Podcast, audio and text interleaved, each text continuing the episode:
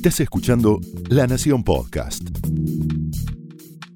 A continuación, el análisis económico de José del Río en Mesa Chica. Hay cuatro caminos que van a eclosionar. Un camino que va a toda velocidad tiene que ver con lo sanitario. Imagínate un auto que va a 300 kilómetros por hora y que tiene un paredón de frente. En la Argentina improvisada, los infectólogos te están alertando respecto de lo que está ocurriendo en materia sanitaria.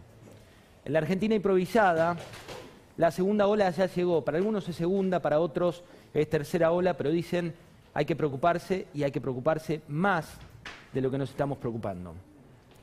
En la Argentina improvisada, los datos que llegan de Brasil, de esta cepa Manaus, te hablan que hoy hubo 3.500 muertos, 3.580 muertos. Y que en la Argentina improvisada también, con estos datos que van llegando, hay 10.158 argentinos que se sumaron a la liga del coronavirus. Las vacunas también están improvisadas con investigaciones, inclusive con la denuncia que hizo Caña, que tiene que ver con cruzar Calafate, que vuelve a ser protagonista. Le vamos a preguntar a Lucía respecto de Calafate, pero fíjate lo que decía la ministra de Salud, Carla Bisotti. Mirá. ¿Qué falta para que sea más rápida la vacunación? Hay 3.800.000 de aplicadas, hay 4.800.000 distribuidas y 5.800.000 en el país. Quedan 2 millones de dosis por ser aplicadas.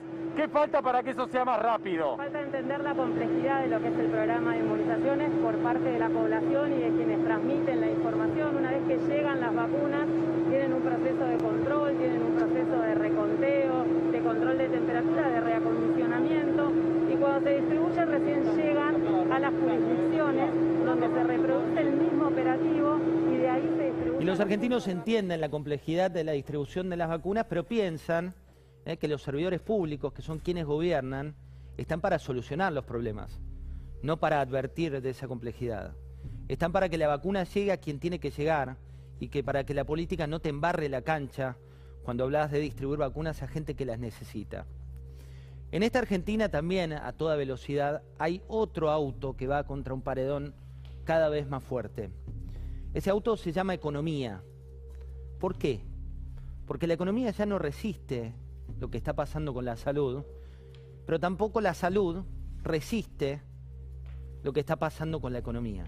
Es decir, las restricciones que te pide lo sanitario no te las permite hacer la economía. Algunos datos.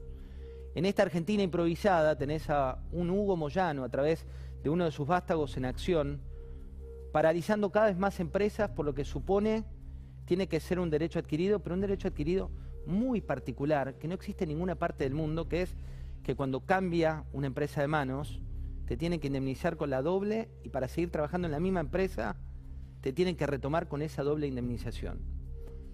O que extorsionando una compañía de electrodomésticos vas a lograr algunas cuestiones que no se lograron en ningún derecho laboral a nivel mundial. Fíjate lo que decía Hernán Lacunza. fondo no es el problema.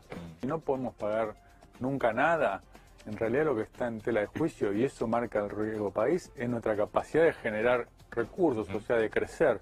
No es tanto el numerador de deuda contra productos, sino el denominador. ¿Cómo vamos a hacer para generar esos recursos?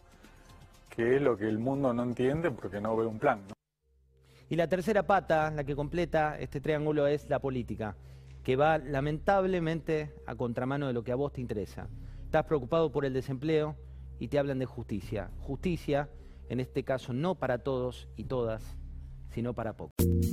Esto fue el análisis económico de José del Río en Mesa Chica, un podcast exclusivo de La Nación.